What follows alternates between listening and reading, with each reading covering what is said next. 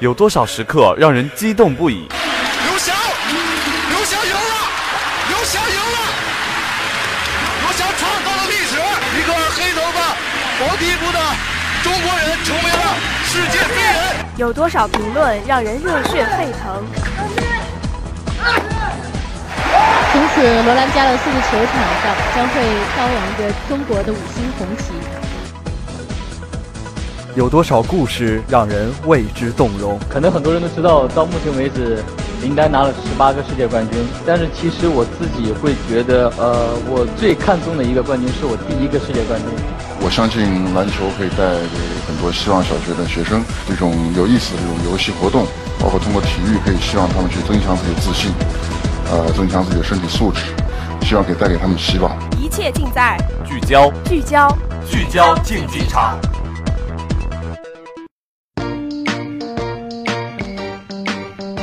爱的听众朋友，下午好，欢迎在每双周三的下午收听聚焦竞技场，我是波波，我是阿狸。时间过得真快啊，又到了本学期最后一期聚焦竞技场了。在这里呢，阿狸还要再次提醒大家，环五跑呢在本周日就要截止了，没有跑完的同学呢一定要抓紧时间了。那在这里呢，我们还要给大家带来两个好消息。首先呢，本期节目将推出2015体坛年度大盘点。带大家回顾2015体坛发生的年度大事件。另外一个好消息呢，就是我们聚焦竞技场又注入新鲜血液了。接下来呢，就请他们和大家打声招呼吧。Hello，大家好，我是玲玲，我来自工学院机电一五零二班，我叫吴迪林。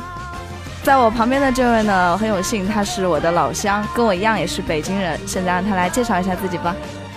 Hello，大家好，我是香草男孩，你们叫我香草就可以了。我是来自石科一五零六班的王博宇，嗯，非常高兴能够加入聚焦竞技场这个大家庭。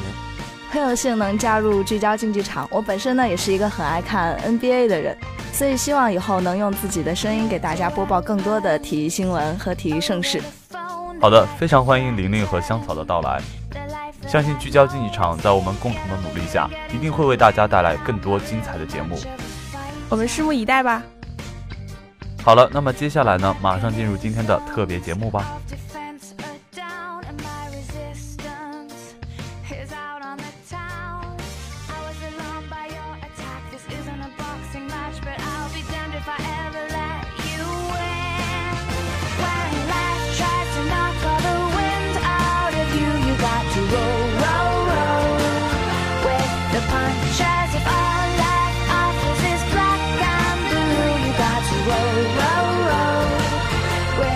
punch out.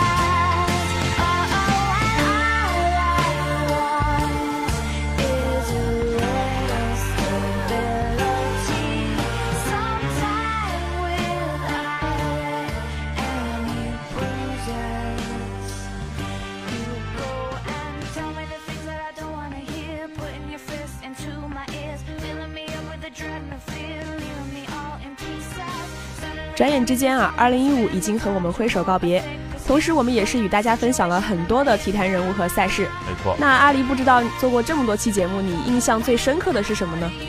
印象最深刻的应该是李迪的那一期吧。那是第一次做节目，感觉一切都很新鲜，而且非常紧张。不知不觉，我们在聚焦竞技场发生也有一年多了。同时呢，今天也迎来了小波们。打住打住啊！我觉得你这是要煽情的节奏啊。那我是觉得呢，一日聚焦主播，永远聚焦主播。我们给大家带来的体育呢，不仅是激情，更有一种坚持的精神。我们常常会看到很多运动员在比赛之后都热泪盈眶，疯狂大叫，他们毫不保留，展现的永远都是最真实的自己。我想这就是为什么那么多人都熬夜看球赛的原因吧。没错没错，像阿狸自己呢，就非常喜欢看球赛。有时生活中很多繁琐的事情。但是在看一场酣畅淋漓的球赛之后呢，就无形的释放了。现在呢，我已经习惯每天看赛事什么的，也许是作为聚焦主播的惯性吧。而且就像波波你之前所说的一样，体育不仅只是激情，还有精神，还有感动。比如当时我们看到刘翔、科比退役的时候，内心确实蛮复杂的。嗯，是的，许多人说他们一走就象征着一个时代的落幕。其实呢，新的时代总会来临的，对吧？我们同时也期待体坛新力量的巅峰。聊到这里啊，阿里我确实有点迫不及待的想为大家揭晓这期我们的特别专题了。嗯，那既然你这么激动，就让你来开头吧。好的，那我就不客气了。其实从国际体坛的角度来看啊，二零一五年没有太多重大国际赛事，属于体育小年。但是中国体坛大戏连台，而且台台精彩。这一年，有人进入大众视野，开启一段新的历史；有人挥手作别，留下了一段传奇。有些事突然而至，却是水到渠成，更预示新的挑战；有些事告一段落，需有所总结，也带来新的期待。没错，回首这一年，中国体坛有失去，有获得，有欢笑，也有泪水。每一个时刻，每一个瞬间，都曾在那个特定的时间和空间，让我们跌宕起伏，感慨万千。而这就是体育的魅力所在。今天的聚焦竞技场特别节目将为大家带来2015体坛大盘点，我们将带大家回顾过去一年里发生的体坛大事，精彩不容错过。首先呢，我们带大家来看看2015年国内体坛十大新闻。第一个呢是北京成功申办2022年冬奥会，成为史上第一个举办夏季和冬季奥运会的城市。国际奥委会第一百二十八次全会在吉隆坡举行，投票选举出二零二二年冬奥会举办城市。经过八十五位国际奥委会委员的投票，北京以四十四比四十的票数击败竞争对手阿拉木图。国际奥委会主席巴赫宣布，北京获得二零二二年冬季奥运会举办权，北京成为奥运会史上第一个既举办过夏季奥运会又举办冬季奥运会的城市。回想起来啊。那天新闻一出，微博、朋友圈都被刷爆了。二零二二年，不知道你会在哪座城市呢？会不会带着自己的家人去看奥运会呢？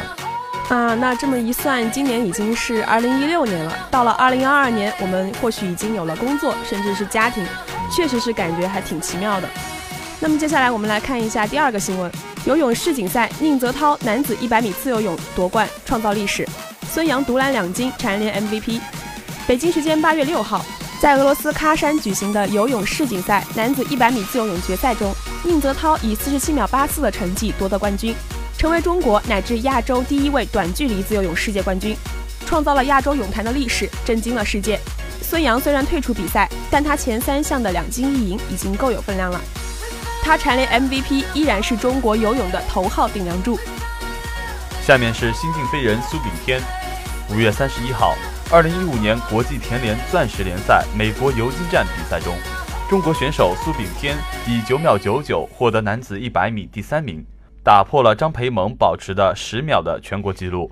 在正常风速下，苏炳添成为真正意义上第一位进入九秒关口的亚洲本土选手。八月的鸟巢田径世锦赛中，苏炳添闯入男子百米决赛，由苏炳添、张培萌、谢震业。莫有雪组成的中国队勇得男子四乘一百米接力银牌。我们之前也是做过苏炳添的体坛人物的，他呀确实是一位了不起的传奇人物。一说起传奇人物呢，我心中最不朽的传奇人物就是我们的中国女排。下面这个新闻呢，说的是女排世界杯中国第四次夺冠，并获得里约奥运的参赛资格。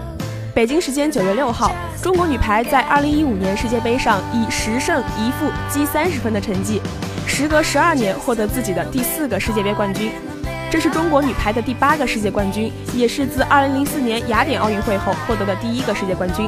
他们还拿到了明年里约奥运会的参赛资格。其实，在我们华农的排球场上也有很多女侠的身影呢，像波波的室友呢，就是排球队的一员。其实训练是很辛苦的，何况她们是中国女排呢？所以我们都为他们感到骄傲。没错，但是阿里呢，感兴趣的可能就是足球了。一五年八月十七号下午，足球改革发展工作会议在国家体育总局进行。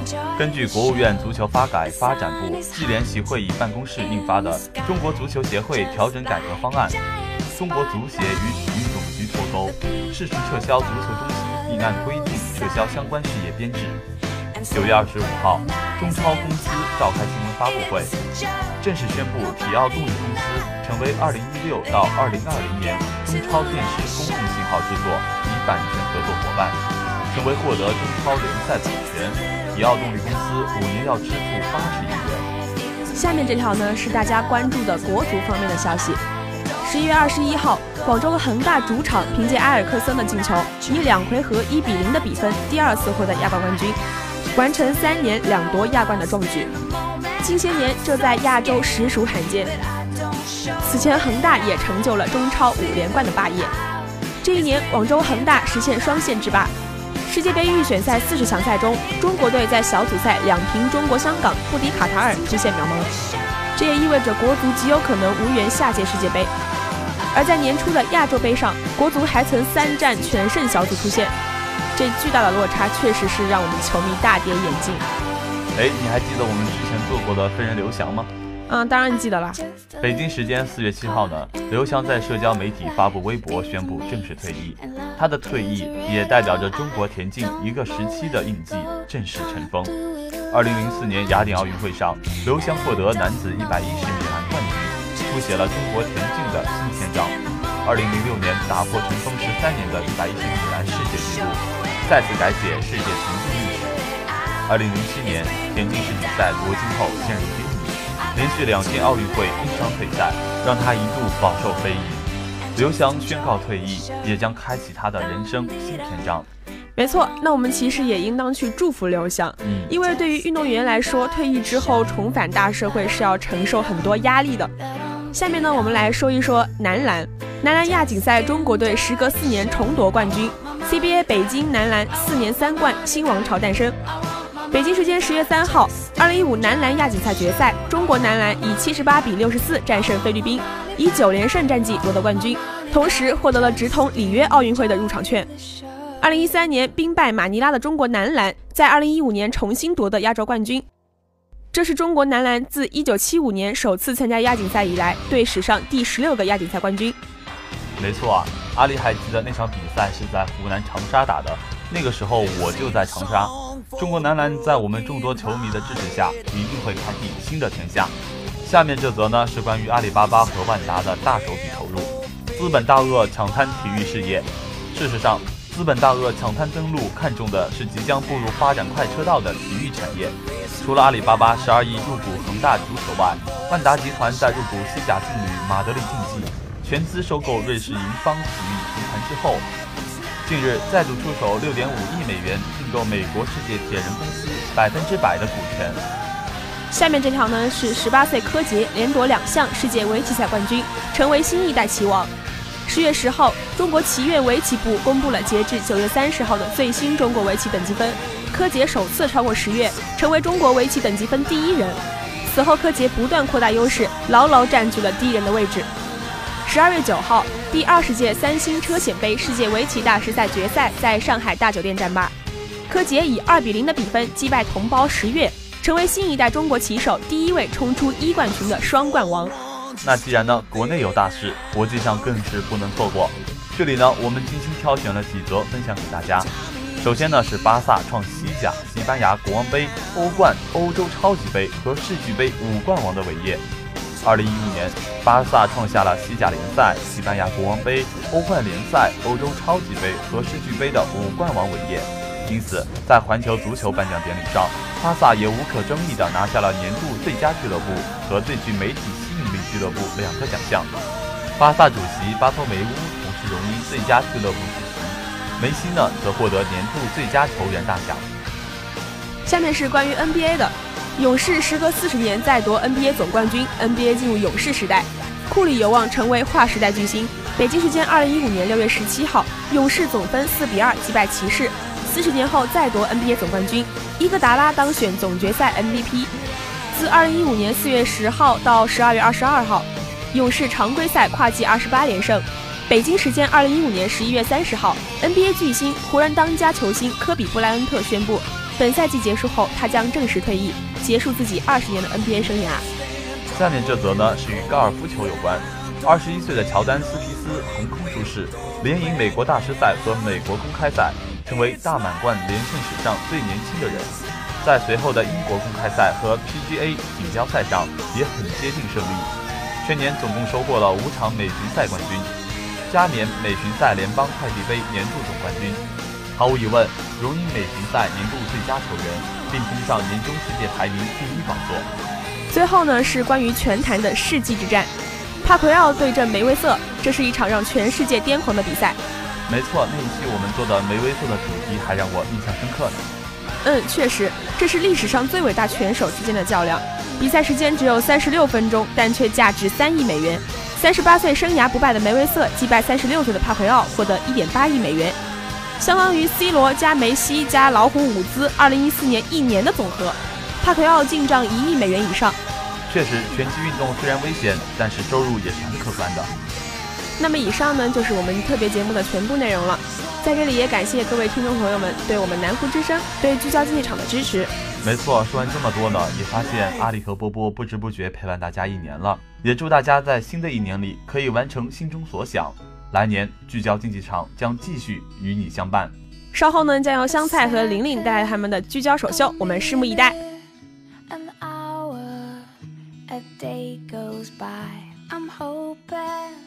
just to be by your side. I'm turning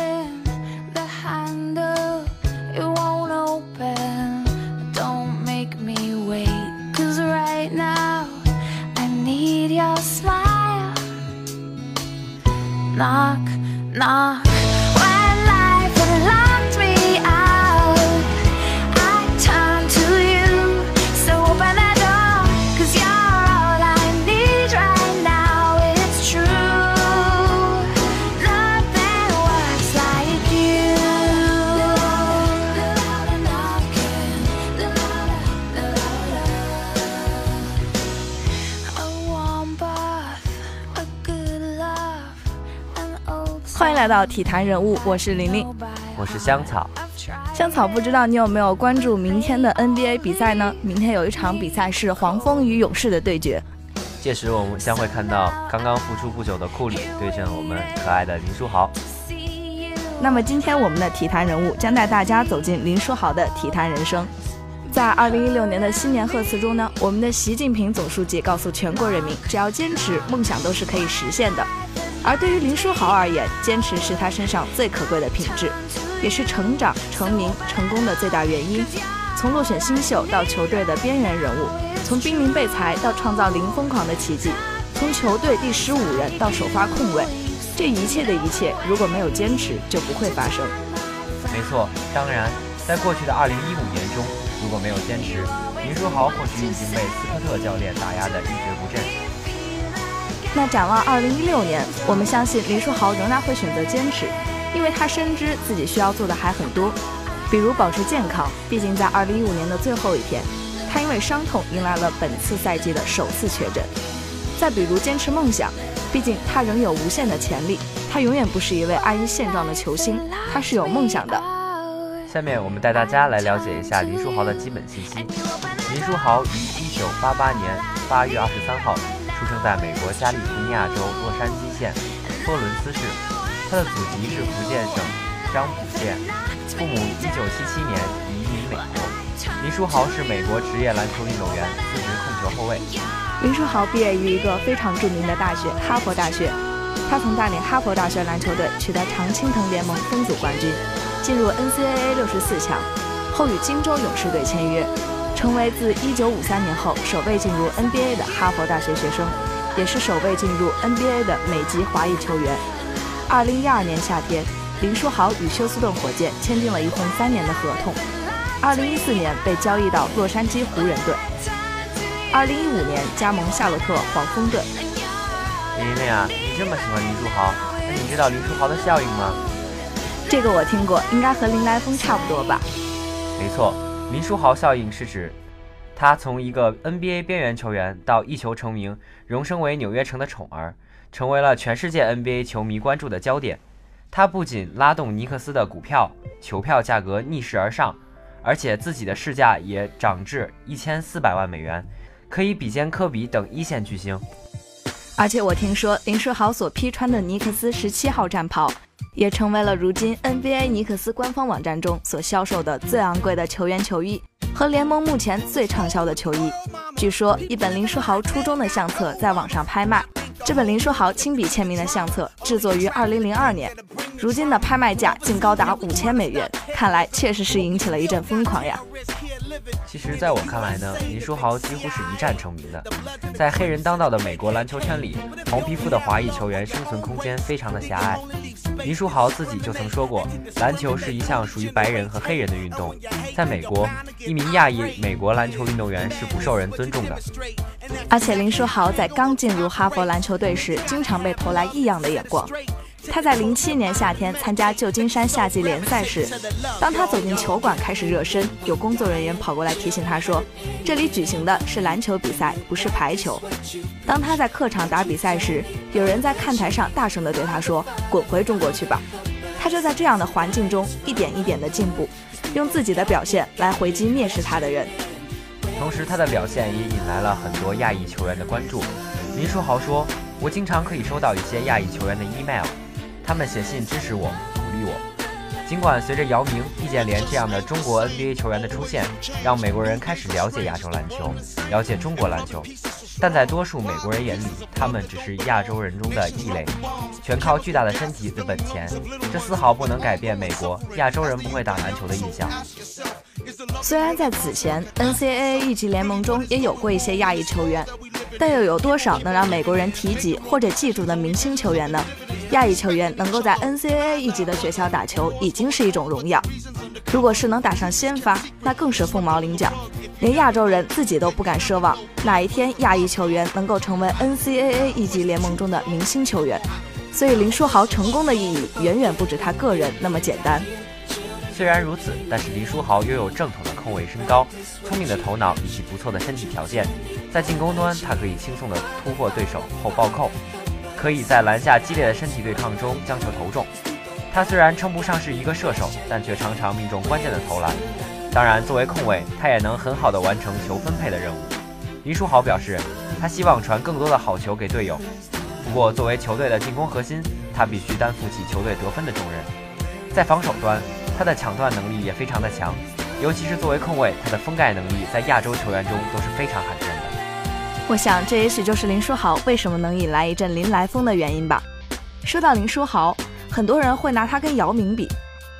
林书豪在哈佛大学里打球，虽然也有些名气，还帮助哈佛大学在 NCAA 里拿到了不错的成绩，但最为重要的，2010年 NBA 选秀中，他却名落孙山。林书豪的 NBA 之路颇为坎坷，他长期替补，也没有什么上场的机会。如果说姚明的成名是一帆风顺的话，林书豪的爆红只能用一鸣惊人来形容了。另外，姚明在球队中的位置是中锋，而林书豪是控球后卫。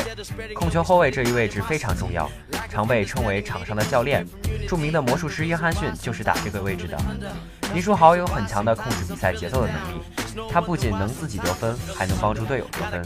在二月十五日的这场比赛中，球队将最重要的绝杀权交给了林书豪。这说明他已经在成为尼克斯队名副其实的核心和当仁不让的明星。其实这并不奇怪，林书豪的出色表现已经让尼克斯这支很一般的 NBA 队伍身价翻倍，也让本来面临着下课的球队主教练焕发了第二春。林书豪的大红有很强的后劲，因为他有持续制造热点的能力。他不仅在多场比赛中连续拿高分，还在对阵科比等巨星时依然表现亮眼。现如今，林书豪已经成为哈佛大学历史中第二位进入 NBA 的球员，也是 NBA 里第七位亚裔美籍球员和第一位华裔美籍球员。随着2016年的到来啊，林书豪也在 Instagram 上放上了自己的新年首贴，是一张如同镜面反射的黑白照片，整体意境相当不俗。他写着：“新年快乐！2015年对我的挑战，就像看着镜子内的无数反射。”让我也跟不少很棒的人相处，以及令我没有预期到的头发的成长速度。前进，二零一六年。那么最后，我们为大家分享一下林书豪的成长故事。林书豪的家庭是具有篮球基因的，身为计算机工程师的父亲林杰明是一个 NBA 的拥戴者。他在上世纪七十年代移民美国之前，就已经为 NBA 着迷。台湾电视画面中有任何有关 NBA 的画面，他从来不放过。不仅如此，从台湾移民美国后，林爸爸就开始研究大鸟巴里伯德和天钩贾瓦尔。上世纪八十年代，湖人与凯尔特人的世纪对决让他如痴如醉。他说：“我无法解释为何会迷上篮球，但我就是爱。”五岁时，林书豪就开始接触篮球了。他被带到一个与基督教青年会参加儿童篮球联赛。不过，他并非与篮球一见钟情。因为林书豪的态度，母亲不再去看他打球了。林书豪恳请母亲重新回到场边，他承诺儿子只要改变态度，就会去助阵。林书豪当即表示：“我会拼命努力去得分。”约什透露，母亲真的去了，而弟弟也砍下了儿童比赛规则下所能得到的最高分。从此之后，林书豪的篮球路正式起飞，再也没有回过头。他的整个孩提时代，林书豪完成家庭作业后，就和父亲一起泡在基督教青年会的篮球场上，他们在一起训练、打单挑比赛。林爸爸说，很多亚裔家庭对学业看得太重了，但我觉得能与孩子们一起玩耍同样很棒。我很享受这一天伦之乐。林书豪后来在哈佛师从教练汤米·奥马克，教练也承认，在林书豪的篮球之路上，他的父母对其影响最为深远。其实，在中学时代，林书豪已经在加州扬名。2005至2006赛季，他所在的帕罗阿尔托什高中夺得了北加州二区冠军，击败名校美德高中，成为北加州二区的年度最佳球员。然而，当林书豪对大学生活充满憧憬时，打击却接踵而至。傲慢与偏见险些扼杀了林书豪的篮球之路。哈佛助教比尔·霍顿至今让林书豪心存感激。他并未在林书豪的亚裔背景以及帕罗阿尔托什高中薄弱的篮球基础这两大缺陷上纠缠不清。林书豪为了在哈佛校队中立足，他增加了三十磅的力量，泡健身房成了必修课。他说。进入大学后，我只是一个弱者，是球队中最瘦小的一个。我唯有拼命努力去提高自己。从大三开始，他就已经成为了哈佛的头号球星。每年的疯狂三月，NCAA 便进入了决赛圈的厮杀，全美都会陷入疯狂。往常，哈佛大学校队的队员们只能藏身于图书馆中，两耳不闻篮球事，刻苦攻读。但他们已经有六十四年与 NCAA 决赛圈无缘了。二零一零年夏天，林书豪成了改写历史的那个人。他率领哈佛大学篮球队取得二十一胜八负的成绩，自一九四五到一九四六年赛季以来首次进入决赛圈。林书豪场均贡献十八点一分、五点三个篮板和四点五次助攻，他以全票入选常青藤联盟第一阵容，同时获得鲍勃库西奖的提名。说到弟子的水平，奥马克给予了高度评价。他说。我过去经常在我的球队面前说，他与约翰沃尔是大学联盟中最好的两个控卫。很明显，当我说这话时，球员们开起玩笑，放声大笑。林书豪自己也是如此，但我们认为他确实有这样的才能。作为一名八五后，不得不说，林书豪以后的篮球路还很长。那么在这里，我们也祝福林书豪会越来越好，摆脱伤病之痛。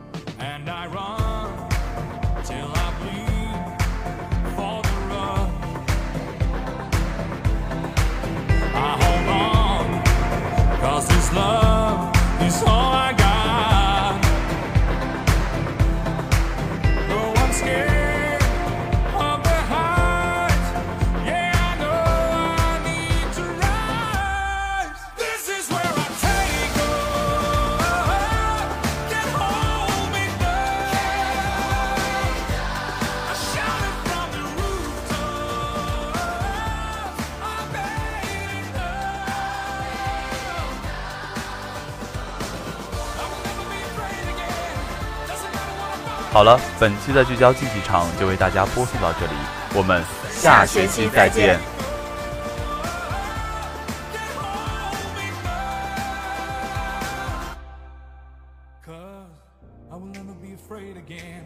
Doesn't matter what I fight against, I'll be aiming straight through the sky.